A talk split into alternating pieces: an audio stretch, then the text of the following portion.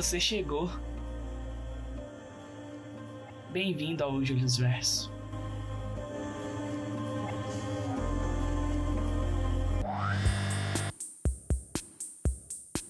Olá pessoas, eu sou o Vieira e esse é o Julius Verso.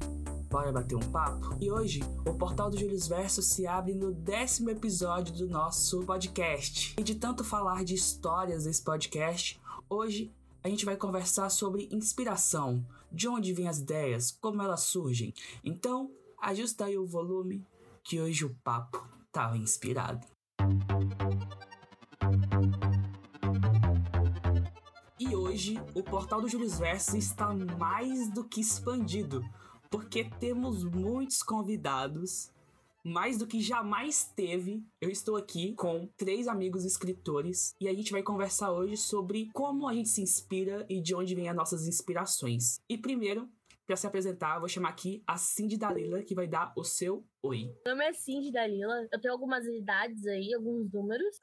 Eu tenho um livro chamado Somos Ninguém, pela editora Pendragon de contos, de uma fantasia ali, um drama psicológico. Às vezes eu escrevo uns poemas e é isso aí. Oi, é, meu nome é Matheus. Eu escrevi o livro Os Primórdios da Vida, também publicado pela editora Pendragon.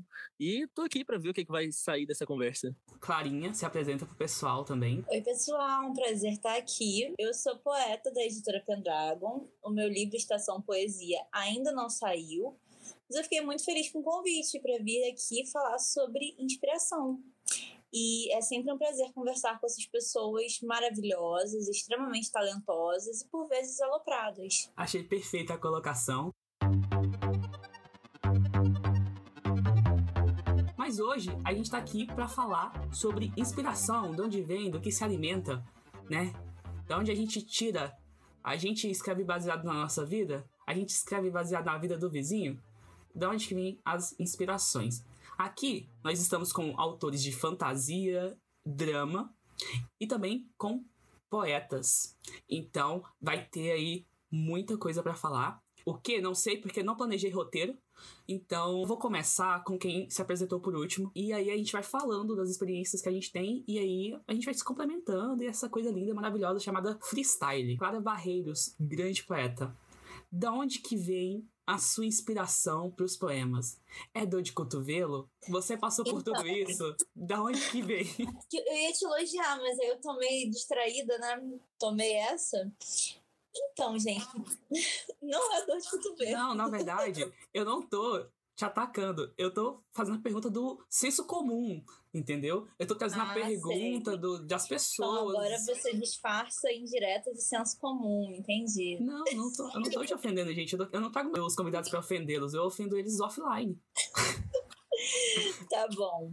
Eu vou responder então o senso comum. Não é o meu amigo Júlio, que jamais faria isso comigo, ainda mais ao vivo.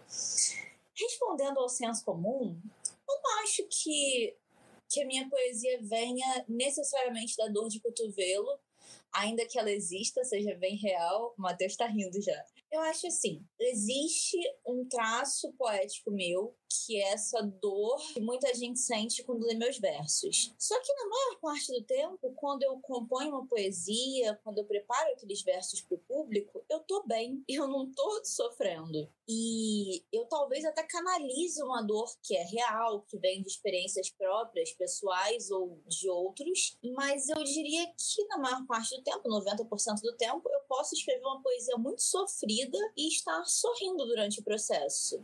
Porque uma das coisas que a gente aprende com o amadurecimento é de tomar essa distância saudável da obra para não ser consumido por tudo que a gente escreve. Não sei se isso te responde de modo objetivo, mas nem tudo que eu escrevo tá diretamente ligado ao que eu tô passando naquele momento. Tá, então, essa coisa do tempo, né? Tipo, é, você me disse que a sua inspiração não vem do exatamente do momento que você tá passando especificamente. Mas, por exemplo, quando você escreve uma poesia sobre algo do passado, sei lá. Esse passado ou essa experiência só diz a respeito da sua experiência, ou, por exemplo, você assimila experiências que você ouviu dentro da sua poesia, ou coisas que você viu. Eu sou quase uma cleptomaníaca. Eu vivo roubando coisas alheias. E eu canalizo muito os sentimentos das pessoas ao meu redor. Eu tenho um primeiro livro publicado de forma independente na internet que se chama Calendário da Saudade. E nesse calendário, muitas das datas estão narradas no meu ponto de vista, só que muitas outras são narradas do ponto de vista poético até de outras pessoas que sofreram perdas que eu presenciei. Então eu tenho esse aspecto sim de roubar para minha poesia o que pessoas me relatam ou eu percebo das situações e circunstâncias. Então sim, bem ladra, me prendam. Qualquer Acho... coisa me bota no paredão. Acho que todo escritor tem um pouco de, de ladrão, né? Matheus, que vocês não estão vendo, mas tá dançando Opa Gangnam Style aqui. Ele é escritor de fantasia, né? Com o livro Primórdios da Vida. E Matheus, da onde que vem a sua inspiração para escrever? Se quiser focar nesse livro específico, pode ser. Mas da onde que você tira, da onde você pega esse abastecimento de ideias? Então, muitas vezes eu pego situações do dia a dia mesmo, tá tendo no momento agora uma guerra, alguma coisa, e a minha cabeça desdobra essa ideia de formas a me trazer novas ideias. Chamo do, da estratégia, né, do e se. Seria, por exemplo, tá, está tendo uma guerra, mas e se acontecesse alguma coisa que impedisse? E se tivesse algo que fosse mais caótico do que a guerra? Então a minha cabeça ela vai desdobrando esses e se e vou tendo novas e novas ideias. Acho que acontece meio que de forma natural. Não sei explicar de onde vem. Claro, também tem poucas ideias que surgem, por exemplo, de sonhos, que surgem de, sei lá, um filme que eu assisto, uma série que eu assisto, me vem uma inspiração. Mas grande parte das ideias que eu tenho mesmo, eu trabalho com esse negócio do e se. E vou desmembrando mesmo ideias situações do dia a dia. Coisa que eu acho engraçado, assim, porque, como eu falei no meu podcast quando eu comecei a falar do meu livro Três Desejos, para falar de processo criativo, eu gosto muito de saber como funciona o processo criativo de quem eu acompanho, assim, eu acho fascinante. E uma coisa que é interessante perceber é que um livro, uma história, um poema não é feito de uma ideia. Ideia não sustenta nada. São várias ideias que você precisa ir mesclando e, e costurando. Então, quem tá ouvindo e às vezes pensa em escrever, e você pensa, pô, eu sempre tenho uma ideia e nunca consigo escrever, é porque uma ideia só não vai sustentar a sua história. Você precisa de várias pequenas ideias para montar o, o panorama geral do que você quer contar.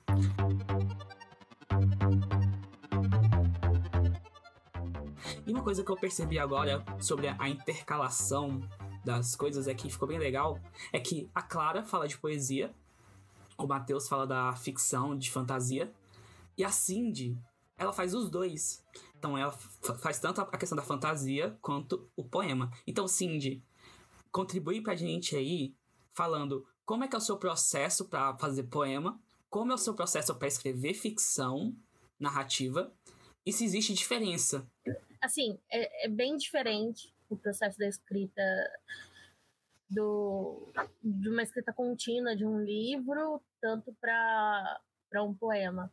Principalmente porque Somos Ninguém é de contos. É, eu tenho um livro que eu quero lançar aqui, não é de contos, é uma, uma escrita contínua, assim, vários capítulos que demandou uma coisa muito diferente, assim, de mim, uma fantasia mais dark. É, eu chamo o o poema e o conto de. Eu vou chamar de sublimação. Que a gente chama na psicologia de sublimação. Porque normalmente eu escrevo quando eu tenho uma. Eu tô passando por alguma coisa, ou eu observo alguma coisa e eu falo, olha que, que interessante aquilo, e eu fico muito. ou com muita raiva, ou muito reflexiva, ou com, muito triste e eu falo como que eu posso transformar isso. Eu transformo ou em forma de poema ou em forma de conto. Eu comecei através do, dos contos. Então, Somos Ninguém veio através de um momento muito difícil meu, que eu não falo muito. Mas eu nunca fiz nada do que tem no livro, tá, gente? Porque as pessoas perguntam: ah, você já jogou fogo em alguém? Não. Já matou alguém? Não. Tá? E eu continuo viva também, tá? Mas os sentimentos, as angústias, são coisas que eu eu tinha bastante naquela época. Então eu tentei projetar aquilo de uma forma de uma forma adequada, numa forma que me ajudasse. E foi assim que surgiu o Somos Ninguém. Os poemas, eu tento fazer da mesma forma, só que parece que a escrita do conto, ela dessa forma ela é mais dolorosa, enquanto a do poema ela é mais rápida. Porque eu também, igual a Matheus falou, eu penso muito rápido. Então o que eu penso eu já quero escrever. E às vezes eu, o conto eu não consigo fazer isso e eu não vou querer escrever depois. Então eu tenho a ideia do conto, eu posso pensar no conto, mas eu não vou deixar ele para depois, mesmo eu tendo a ideia. Então, até na minha escrita do, dos meus, do meu outro livro, que foi uma fantasia, eu tentei não ter um roteiro muito padronizado. Então, a forma que eu ia escrevendo era a forma que eu achava que eu tinha que escrever. Então, eu tô chegando nesse capítulo, eu acho que esse capítulo tem que ter isso agora. Então, eu não comecei do início, meio fim, já pensando antes. Nossa, muitos detalhes, né?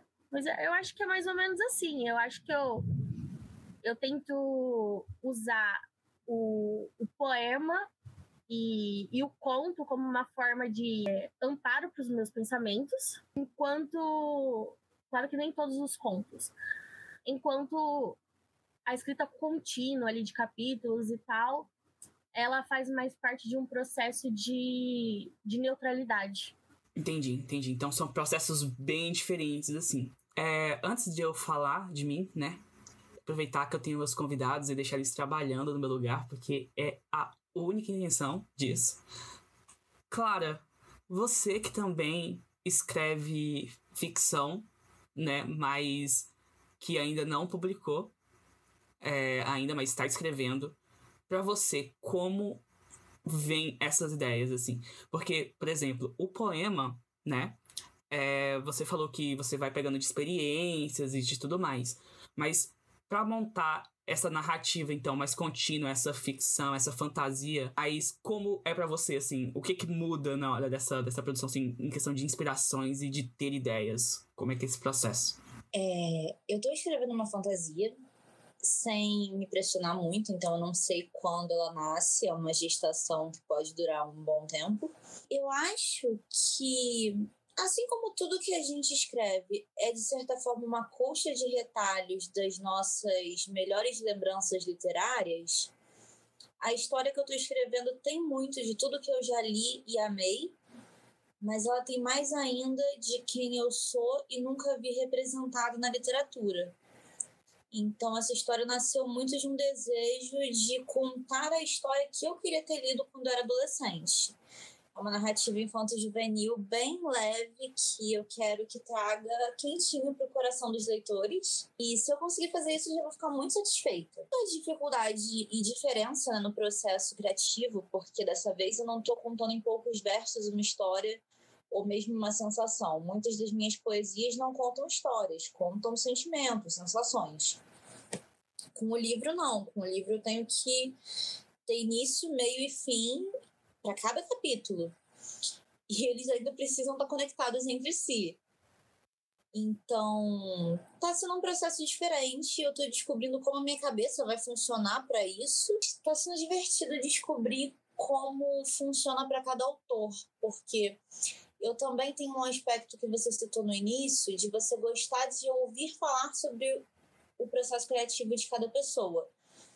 E quanto mais eu ouço dos meus amigos da editora, de colegas de profissão, mais eu vejo como cada escritor prepara a história de um jeito. Então, tá sendo uma jornada, eu acho. Assim como eu ouvi muita gente me aconselhar para o meu primeiro livro de poesia sobre como ele não precisava ser perfeito, ele precisava ser, ser eu. Eu acho que esse primeiro livro de fantasia que eu estou escrevendo, não necessariamente vai ser perfeito ou o livro mais bem escrito da história, mas ele precisa sair para que eu aprenda com esse processo. É a sua primeira vez escrevendo narrativas assim, ou você já escreveu contos e outras coisas assim? Eu já escrevi contos. Na verdade, eu comecei a minha, a minha vida como escritora através de contos e crônicas, nunca de fantasia. Então, agora que eu tô me aventurando nesse mundo mágico que tá saindo da minha cabeça, e eu diria que mais do meu coração do que da cabeça, tá sendo bem diferente, assim, não ter a barreira da realidade, porque quando você escreve uma crônica né, do cotidiano, de uma vida escolar, que é o que eu fazia quando mais nova, você está muito preso ao que aconteceu de fato, ao que foi engraçado e o que não foi. E agora eu não preciso me prender a nada, na verdade. Eu posso inventar. E isso dá muita liberdade. A liberdade às vezes assusta. O coach dessa, dessa chamada, né? A liberdade às vezes assusta. É. Olha só, minha mãe aí previu quando ela falou: vai fazer podcast sobre motivação. Ela sabia que eu ia ser um coach, eu ia entrar no mindset. Olha aí, gente, ó, todo mundo agora vai sair daqui bilionário. Falando um pouco de mim, é, o meu processo criativo, ele sempre foi muito de gatilhos, assim. Porque a maioria das ideias que eu tive começou no título. Então, assim, por exemplo, eu tenho um conto que se chama Fogueira que tá no, está no Sangue, que ele tá na Amazon, dois reais. É, e esse conto, ele surgiu porque tem uma música de uma banda chamada Scatolove, que se chama Princesa. Essa música, ele meio que fala sobre os padrões que se esperam das mulheres na sociedade. É mais ou menos isso, a música. Então o título Princesa é bem irônico. E ele vai fazendo metáforas com, conto, com contos de fadas, né? E aí, beleza. Só que tem um, um certo ponto do, da música que ela tá cantando lá, é uma banda de um pop rock, assim. E aí chega uma parte que a música fala, tipo, uma voz meio demoníaca, meio distorcida, tipo, a fogueira tá no sangue. Fiquei com essa frase na minha cabeça, tipo, que frase forte. E aí eu fiquei pensando, tá, como que alguém justificaria essa frase? Então, como que essa frase faria sentido para alguém dizer que essa questão da fogueira é uma coisa, sei lá, genética, uma coisa predestinada, uma coisa que está tão enraizada nisso? E aí eu escrevi o conto tentando justificar essa frase. É um conto de suspense e tal, meio tenso assim. Foi eu também experimentando escrever suspense. Então, veio do título. Tipo, eu nem tinha história, eu tinha o título da história. Eu tinha o conceito da história baseado nessa frase. E eu costumo dizer que eu escrevo muito roubando ideia dos outros. Quando eu escrevi três eh, três vezes não, em algum lugar dentro de mim, eu já estava na faculdade. Então, todo autor que eu li, eu estudei na faculdade. Eu falei, ah, então você faz isso? Vou fazer também. E aí, para vocês terem ideia, por exemplo, de quanto que eu, que eu sou um ladrão de ideias, um capítulo em algum lugar dentro de mim que ele é praticamente cópia de um capítulo do é, Memórias Póstumas de Brás Cubas. Eu tava lendo Brás Cubas na época, então eu vi semelhanças entre a minha narrativa e a narrativa do do, do Brás Cubas, então eu achei que conversava. Então, as minhas ideias é muito assim de, sei lá, ouvir uma música e tentar significar aquela letra e aquilo gera uma ideia que eu vou aplicar num conto. Eu gosto de, eu gosto de ouvir muito podcast, eu gosto de ler muita coisa aleatória, eu gosto de. Cara, eu vejo mais resenha de filme do que vejo filmes. Tem filme que eu sei que eu nunca vou assistir na vida, mas eu ouço um podcast de três horas sobre ele. Porque isso vai me dar inspiração por algum motivo. Sabe, eu, eu consumo muita análise de coisa mais do que eu consumo as próprias coisas. Uma dessas, eu ouvi um, um podcast onde o, o cara falou assim: ai, eu visitei a, a cidade que o Shakespeare nasceu. E lá tem, tipo, uma estátua para ele. E lá tem o museu do Shakespeare. E não sei o quê. E aí eu lembrei que na cidade do Lovecraft também tem uma estátua do Lovecraft.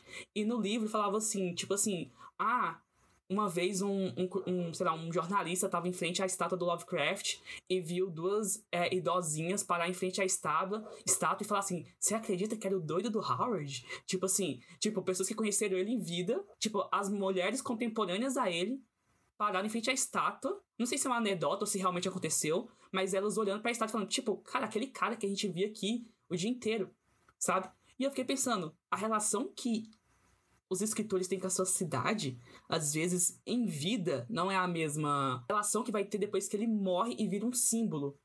E aí, eu escrevi o conto A Cidade e o Poeta, que é justamente uma personagem que é fã de um poeta que desapareceu, indo na cidade natal dele, onde supostamente abriu um museu em homenagem a esse autor. Então, tipo, é assim que minha mente funciona. Eu pego de todos os lugares e faço uma salada.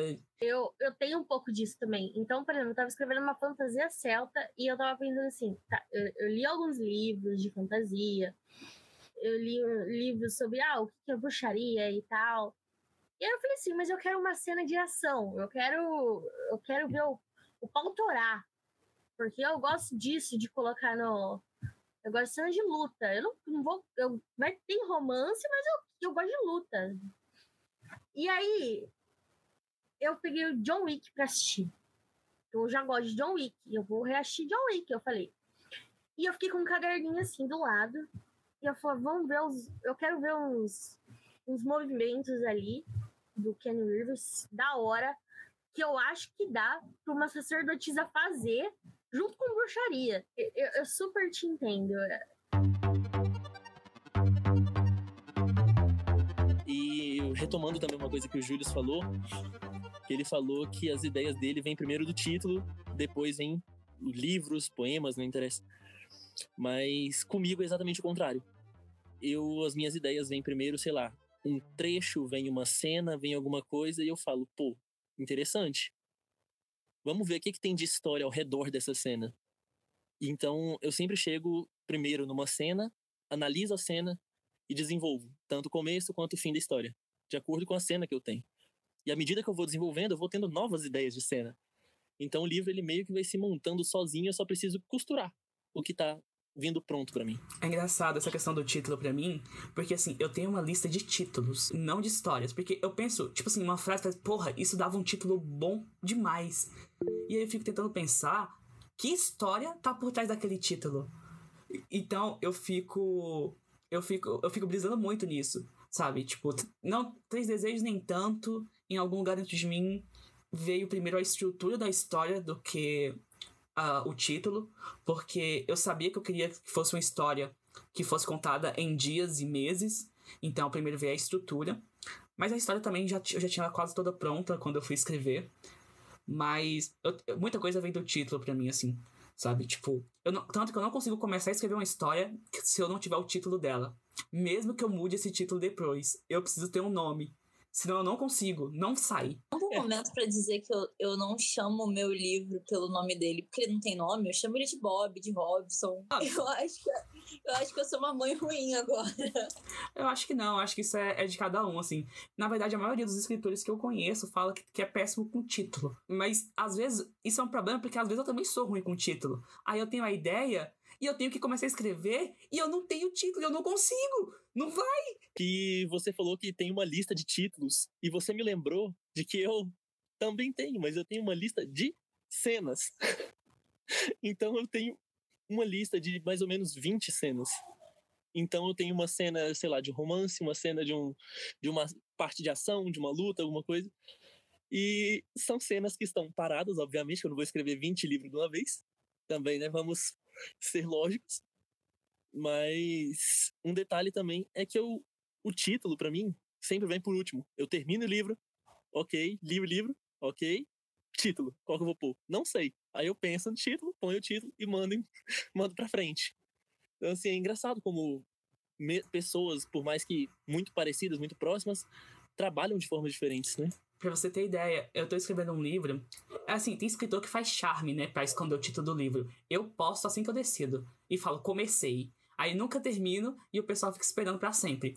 É, já aconteceu mais de uma vez, inclusive. Só que aí eu tava vendo um uma lembrança de um stories que eu postei.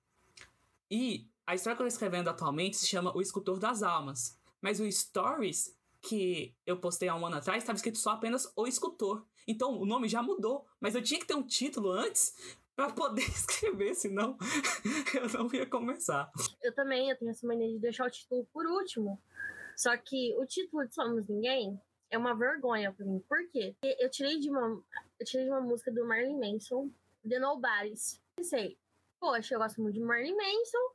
Vou, eu acho que tem a, a ver ali somos ninguém, porque as pessoas no livro meio que se consideram isso. Marilyn Manson, no, no ano passado, foi lá e foi Teve um monte de BO com abuso com mulher. Eu falei, não vou poder contar mais pra ninguém disso. O que tinha esse Ah, o Marilyn Manson. Porra, o cara que abusa de mulher? Eu vou ficar assim. é, eu só queria dizer também que as minhas inspirações para o meu livro também eu não eu prefiro não falar não porque né um caso parecido mas é porque é, eu considero meio vergonhoso, entendeu? Então eu falo, ah, histórias de infância, minhas histórias de infância. Ponto, morreu, entendeu? É isso. Minhas inspirações são minhas histórias de infância. que outras artes vocês se inspiram? Como eu falei, no meu caso, podcast me inspira muito, porque eu ouço sobre coisas aleatórias, tipo, eu ouço podcast de história, podcast de ciência, podcast de literatura, podcast de cinema, podcast sobre videogame, de muita coisa que eu nem consumi e nem jogo. Tipo, eu vejo um podcast sobre um jogo que eu não joguei, eu vejo sobre um livro que eu nunca li, sobre. Então, isso tudo me dá bagagem e eu acabo transformando isso em, em referência futuras. Muita coisa que eu leio e que eu gosto também é, vira um material para isso, que eu acho que é o mais natural, né? Tudo que a gente consome. Mas, por exemplo, uma coisa que eu gosto de falar do comediante que perdeu a graça. O Perdeu a Graça, que é uma das minhas noveletas que tá na Amazon também, link no, na descrição, ele. Ele é uma história que ele é muito eu, por quê? Porque ao mesmo tempo que eu tô fazendo pedra de tiozão, tem referências a Dom Casmurro, 100 anos de solidão e Metamorfose de Kafka. Além de que a referência do tem uma referência é, muito forte no estilo narrativo de um livro chamado Predadores, que foi de onde eu copiei o narrador. Eu costumo dizer que eu roubo muitos artistas nesse sentido. Eu sempre vejo algo que eu acho interessante e penso, pô, como é que eu posso adaptar isso pro meu jeito de escrever? Como é que eu posso tornar isso meu, sabe? De certa forma. Música me inspira muito também, frases de músicas, principalmente em poema. Eu roubo frases, às vezes eu, eu, coloco literalmente frases que eu ouvi em músicas, nos poemas. Eu sei que a Clara faz poemas para Taylor Swift. De, de que outras artes vocês tiram inspiração? Clara, pode começar. Respondendo a sua pergunta, sim, eu escrevo versos para Taylor Swift, inclusive uma coleção minha de poemas.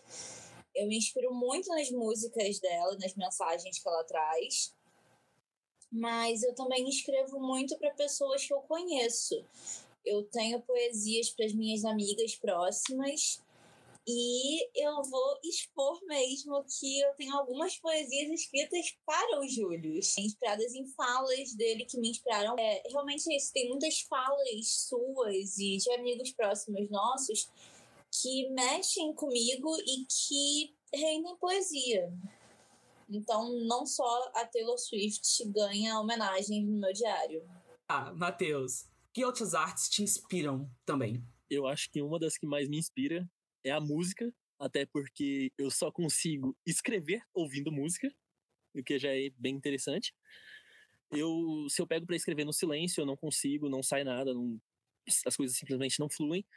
E eu gosto sempre de colocar uma música que esteja de acordo com a cena que eu estou escrevendo. Então, às vezes, uma cena de ação mais agitada, um negócio mais pancada, eu coloco, sei lá, um rockzão mais moendo, entendeu? Coloco um negócio mais. um eletrônica, alguma coisa mais pesada. Às vezes, um romance, eu coloco umas musiquinhas mais leves tal. Então, assim, música principalmente é uma das coisas que mais me inspira. E minhas fontes, né, digamos assim, de criatividade entram filmes e séries por, principalmente séries, porque filmes eu não tô assistindo tanto nos últimos tempos. Séries eu assisto e cultivo muito de lá as ideias. Basicamente é isso. Músicas, filmes e séries carregam a minha criatividade nas costas. Também vem muito de música.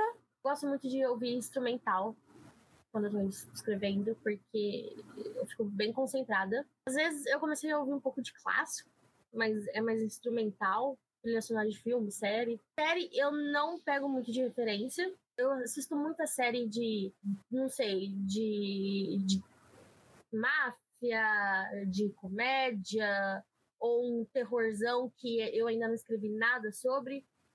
Então, eu não uso muito de referência assim. Mas filme, eu sou fascinada por filmes. Então, filmes são, assim, é, é o tempo todo, o tempo todo aquilo na minha mente. Então, é isso. O filme é a minha, minha fonte primária ali. Depois vem a, a série, talvez um pouquinho, alguma característica de personagem. Música me ajuda bastante. E o que mais? Livros, né? Como um de fora ali. Porque eu reparei que eu falava, eu escrevi tal característica, tal personagem, e aí, eu falava assim, gente, mas parece que eu tô copiando, sei lá, porque eu tava escrevendo sobre deuses. E aí eu falei, nossa, parece que eu tô copiando New Gamer. Será que as pessoas vão achar isso? E eu fiquei começando a ficar noiada. Aí eu falei assim, ah, vou deixar, né? Fazer o quê? Mas eu acho que acontece bastante. costumo falar essa questão de que eu copio, mas é porque eu eu já tive muita noia com isso de ser original. Inclusive foi o que fez eu desistir da minha primeira primeira história e ir para Três Desejos, porque eu queria fazer algo mais minha cara. Só que depois eu percebi que nem Três Desejos é tão original assim. Entendeu? Tá todo lado que eu lia, tá todo lado que eu consumia. Pô, minha ideia veio de Aladdin, entendeu? E Aladdin veio de, não sei de que, da quase história das mil e uma noites. Então, assim, o que eu me preocupo atualmente é dar minha cara para as coisas e não gosto de esconder minhas referências, assim, sabe? Tipo, se eu, se eu pegar o narrador de algum lugar, se eu pegar uma frase de algum lugar. Tá, por exemplo, eu falei, né, que no, voltando pro comediante, que o comediante, eu gosto de falar muito dele porque ele faz história que eu considero a mais eu e a, mais, e a história que mais fala do meu processo criativo. Tem uma, eu, tem uma frase lá que é tipo assim: ah, a Ibenta acreditou que choveu por quatro anos, onze meses e dois dias. Essa frase eu roubei do Ciência de Solidão, essa frase tá no livro dele. E é uma frase que eu fiquei apaixonada por ela, porque é um dia muito, é muito específico a quantidade de tempo que chove, tipo, 4 anos, 11 meses e 2 dias. Tipo, não é nem 5 anos, não é nem, tipo, 4 anos e meio, é 4 anos, 11 meses e 2 dias. Então eu falei, cara, eu vou pôr isso na minha história e vai ser uma referência, sabe? Tipo, foi igual com o Em Algum Lugar de Mim, sabe? Tem um capítulo em Memórias Póstumas de Brás Cubas que se chama Inutilidade e é um capítulo que tem, sei lá, duas linhas esse parágrafo. E é o Machado falando: olha só, eu escrevi um capítulo inútil. E é isso o capítulo. E, no, e no, em algum lugar de mim eu escrevo um capítulo que o personagem tá se sentindo inútil, mas no final termino com a mesma frase. Olha, veja só se eu não escrevi um capítulo inútil, sabe? Então, tipo assim, eu gosto de fazer isso porque pensar tudo isso que veio antes da gente, sabe? Também. É não pensar que a gente tá inventando a roda e não querer inventar a roda também, sabe? Eu acho que isso é um passo importante para a gente pensar em inspiração. Não tentar inventar a roda, mas tentar pintar a nossa roda de azul turquesa, talvez. Eu acho interessante, por exemplo, Somos Ninguém, eu consigo pensar em, em nada, assim, de dentro dele, do conteúdo, de inspiração, porque foi como se fosse, como se eu tivesse vomitado todo o conteúdo. Então eu penso só no título da música do Marilyn Manson.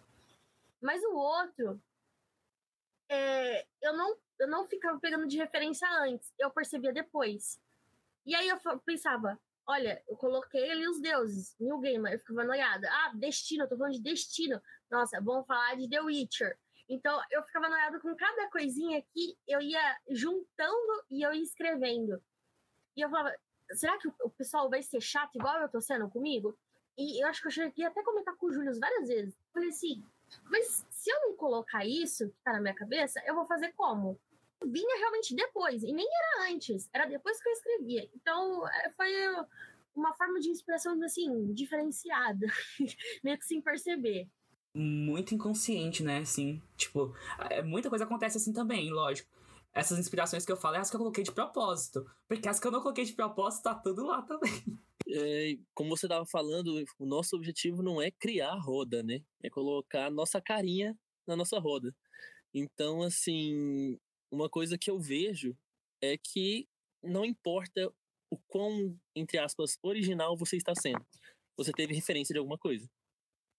Sendo assim, a única forma de você ser realmente original é você olhar uma coisa que já está pronta e mostrar o seu jeito de ver aquela coisa. Porque a visão de cada um é original. Não tem ninguém que olha as coisas do mesmo jeito que você. Então, veja uma história e pense o seu lado dessa história. Como que você enxerga esse lado da história? Como é que você às vezes, uma coisa que eu fazia muito era, por exemplo, assistir um filme, assistir uma série e falar, tá, se eu tivesse no lugar do personagem principal, o que que eu faria? Quais decisões eu ia tomar, qual rumo que eu ia seguir. E nisso saíram muitos trechos e muitas partes de histórias que eu tenho guardado e que quem sabe um dia, né, não esteja aí para o público. Mas é uma coisa que eu sempre falo. Veja o seu lado daquela história. Se você fosse, for cortar tudo que já tem já foi utilizado, você não vai conseguir escrever de nada. Porque que nem assim a gente falou, destino Já tem muita gente que escreveu de muitas formas de destino. Ah, deuses. Gente, a própria criação das histórias de deuses já são base para a criação de muitas coisas diante das, das religiões, né, antigamente. É, o que que acontece? Você tem que olhar e falar, por exemplo, tá, digamos, vamos pegar, por exemplo, mitologia grega. Rick Riordan olhou e falou, tá, vamos trazer os deuses gregos para a atualidade. Foi a forma que ele viu uma mitologia grega, que vamos né, combinar que não é as mais recentes do mundo. Então, assim, ele olhou e falou, tá, vamos trazer para a atualidade. E simplesmente foi a forma dele ver as coisas. E é uma coisa que eu falo: seja original com a sua visão. Uma coisa que o Matheus falou que é um exercício que eu faço e tento pensar, vejo um filme e tento e tento como eu faria diferente e tal. Isso é uma coisa que eu faço muito. Mas eu faço isso muito com uma coisa que eu acho que não sei se vocês fazem, mas eu faço isso com música. Porque eu tenho uma mania de ficar tentando pensar como eu teria escrito minhas músicas favoritas se fosse eu eu mudo as frases das músicas, e aí às vezes eu tô, eu tô cantando e eu canto a minha versão. E aí, quando eu vejo, eu tô cantando a versão que eu modifiquei a parte da letra, porque se eu tivesse composto, eu escreveria daquele jeito. Então, tipo, até mesmo a, a, é, em música eu faço esse exercício, assim, porque eu, eu gosto muito de pensar, de tentar brisar como o meu artista favorito, sei lá, que eu gosto, pensou naquela letra. Só que como eu não posso ser ele, eu penso como eu teria pensado para escrever a mesma letra que ele. Só que eu penso, não, mas se eu estivesse escrevendo, essa frase aqui, nesse, no meu contexto, não faz sentido. Eu não moro em São Paulo, então não, exi ah, não existe amor em SP. Como é que eu vou falar que não existe amor em SP? Sei lá. Então, tipo, sabe? Não exatamente nessa música, né? Mas, tipo, é, é um exemplo. Tipo, sei lá, eu troco a, uma frase. Agradecendo por colocar mais uma neura na minha cabeça, que agora eu não vou conseguir nem ouvir música em paz que eu vou tentar reescrever as músicas. Então, assim, agradeço aí, né? Só para facilitar a minha vida mais ainda. Eu só queria comentar de um caso, assim, de autores famosos que eu falei, o que, que é isso? O que que tá acontecendo? E eu nem sei, porque eu não li 50 Tons de Cinza, mas eu li Clímax, do, do Charlie Palahniuk, eu não sei falar, peraí, deixa eu pegar aqui. Exatamente. E aí, eu, eu fiquei assim. Eu assisti o filme, o primeiro dos 50 Tons de Cinza, e depois de um tempo eu fui ler Clímax. E no começo, tem a moça que tá entrando e ela tropeça. Eu falei, opa, eu já vi isso em algum lugar. Aí, o cara é ricaço. Se não me engano, era isso a história, porque faz uns quatro anos que eu li. E a moça é desengonçada. Eu falei, peraí, eu conheci de algum lugar. Então são clichês. E aí, é, é a mesma coisa que acontece no filme do Clube da Luta, que tem no livro também, que o próprio autor fala que tudo é uma cópia de uma cópia. Então, eu não, eu não sei aqui, deixa eu ver a ficha catalográfica. Quando foi lançado esse, mas quando. Eu não vou ver a ficha catalográfica, tô zoando. Mas eu não sei quando foi lançado esse, quando foi é, lançado de cinza, mas eu acho que é tudo. É, às vezes é um clichê, às vezes é um é uma coisa que já tá ali no nosso dia a dia também, sem ser um clichê, que não tem como você fugir também. Bom, pessoal, eu concordo muito com tudo que vocês disseram até agora. É, realmente, a roda já existe, ela é fantástica, agora nos resta pintá-la de azul turquesa. É, os meus poemas não têm a pretensão de ser a coisa mais original do mundo, mas eu sei que eles são originais porque ninguém pode escrever como eu, porque eu sou eu e a outra pessoa é outra pessoa. Nós podemos escrever sobre o mesmo tema, a mesma sensação. A gente pode escrever, inclusive, sobre a mesma ocasião e vai sair algo diferente, porque cada um de nós vivenciou aquilo de uma maneira única. Então, eu acho que é muito, é um lugar muito difícil de se colocar, se preocupar o tempo todo em ser original e ser é, especial e se destacar. E quando a gente se liberta dessa marra e se preocupa só em escrever o que nos dá orgulho de escrever, acho que foi um pouco melhor. Pelo menos essa é a minha experiência, de não tentar a todo custo me destacar. Eu escrevo o que está na minha cabeça, eu escrevo o que está no meu coração. E é óbvio que eu sei que isso já é uma coxa de retalhos de tudo que eu li na minha vida. Tudo que eu li, assisti e ouvi de música Mas eu escrevo, assim, com a tranquilidade de poder fazer as minhas intertextualidades com a Taylor Swift. Gente, eu quero agradecer a todo mundo que participou do episódio. Foi muito legal gravar com mais de uma pessoa dessa vez, né? Porque normalmente é só eu e um convidado, ou eu e eu, né? Sempre duas pessoas, né? E nesse momento eu vou é, dar espaço para os meus convidados se despedirem, né? Para divulgarem seus trabalhos. Então, Cindy, por favor, se despeça do pessoal, fala das suas redes, fala do seu livro. Queria agradecer o Júlio, de verdade, porque a gente tá tentando gravar esse podcast há um tempão e eu fiquei enrolando ele e ele teve uma puta de uma paciência comigo. Obrigada pela oportunidade, por me colocar esse local de fala com pessoas tão incríveis da editora Pendragon. O meu livro é o Somos Ninguém, tá? Se vocês entrarem no meu Instagram, Cindy Dalila, vocês vão encontrar um link na bio. Eu tenho um de poeminhas lá, são pequenas poe pequenos poemas lá, bem baratinho, 99 na Amazon. E, e é isso, me apoiem, porque daí sai o segundo livro e é assim que a gente incentiva autores. E também compartilhando, caso você não tenha um dinheiro. Exatamente. Inclusive, gente, todos os links para as redes sociais e para os livros deles vão estar tá aqui na descrição do podcast. Então é só vocês clicarem e serem felizes e fazerem autores felizes. E agora, Clara se despede do pessoal e faz o seu jabá. É, eu queria muito te agradecer pelo espaço. É sempre, é sempre um prazer conversar com você, trocar com você e com a Cindy e com o Matheus mas eu sempre fico muito honrada quando você me deixa participar de um projeto seu. Então, de verdade, eu fiquei muito feliz de ter esse espaço aqui e poder chegar no seu cantinho e participar do podcast. Tô me sentindo a coisa mais chique do mundo quanto no podcast, mesmo sendo com gente um pouquinho aloprada que nem eu. E, pessoal, eu convido vocês todos que estão ouvindo a visitarem o meu Instagram, arroba aclarabarreiros, onde eu faço poesia e eu divulgo os meus projetos literários. Vocês todos são muito bem-vindos lá, mas não mandem coisas esquisitas na DM. Gente, Isso muito vale obrigada. Pra. Não mande coisas esquisitas na DM de ninguém que participou ou participará desse podcast. É, por favor, se comporte na internet. Amigos, se preservem. É, eu queria agradecer primeiramente aí por ter aberto esse espaço para gente, por mais que não sejamos as pessoas mais profissionais, né, de tudo. A gente está aqui fazendo o que dá, a gente está dando a nossa opinião, fortalecendo aí que autor nacional também é gente, entendeu? Também tem sonhos. Então, eu queria só dizer duas coisas.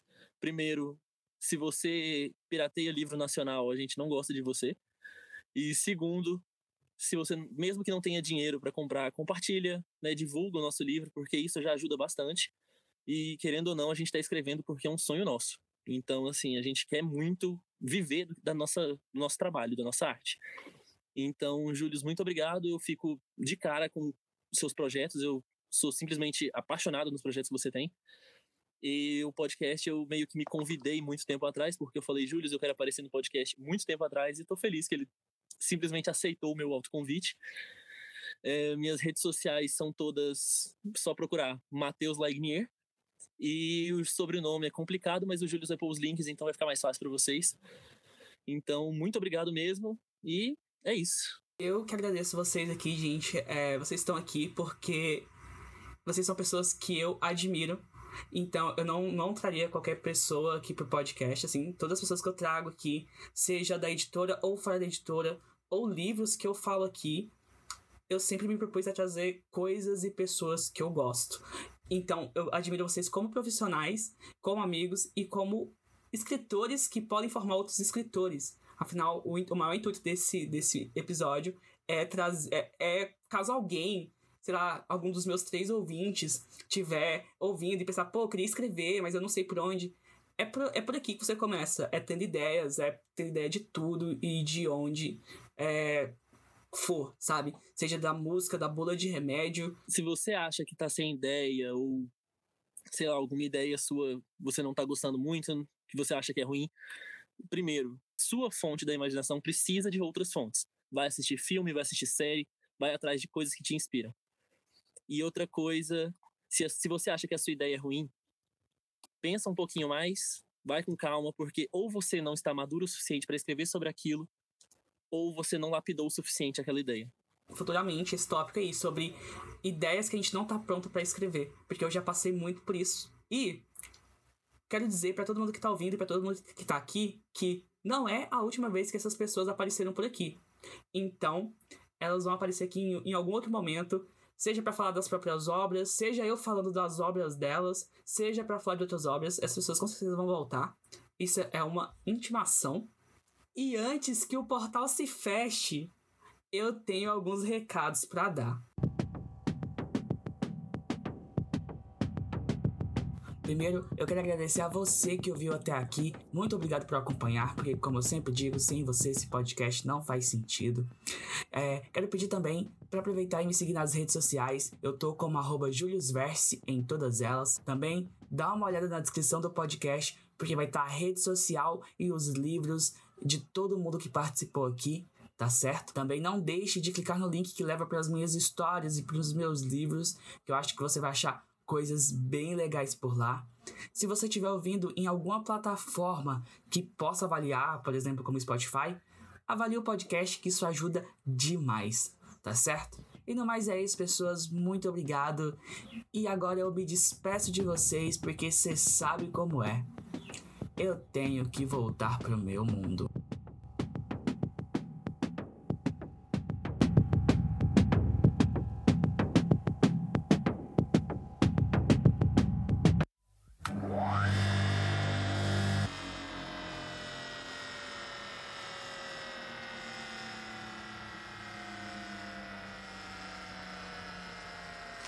Aí, Fica sério. Não, calma, ainda não tá, não tá começando. Eu vou pedir pra todo mundo deixar o microfone aberto, mas ficar em silêncio por 5 segundos. Ah, mas aí você tá complicando. Não, deixa o microfone aberto e fica calado por 5 segundos. Pera, não, quando? Caraca, só porque eu pedi. só porque eu pedi. Quando? Não, Tem que falar já. Se ele não pedisse, todo mundo tava em silêncio sepulcral. Mas como ele pediu,